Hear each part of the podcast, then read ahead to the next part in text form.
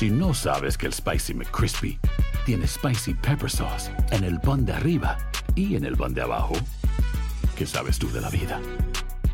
Para, pa, pa, pa. Buenos días, estas son las noticias en un minuto. Es lunes 11 de julio, les saluda Leomar Córdoba. Steven Bannon, estratega clave del expresidente Donald Trump, está ahora dispuesto a testificar ante el comité legislativo que investiga el asalto al Capitolio. Sus declaraciones, que llegarán después de dos cargos por desacato al Congreso, podrían ser decisivas en el proceso.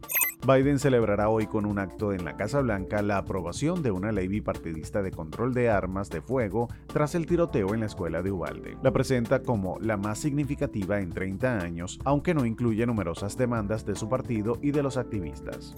La ola de calor abrasador persistirá esta semana en el país y dejará de nuevo temperaturas récord tras los máximos alcanzados durante el fin de semana en 10 ciudades del suroeste y del centro.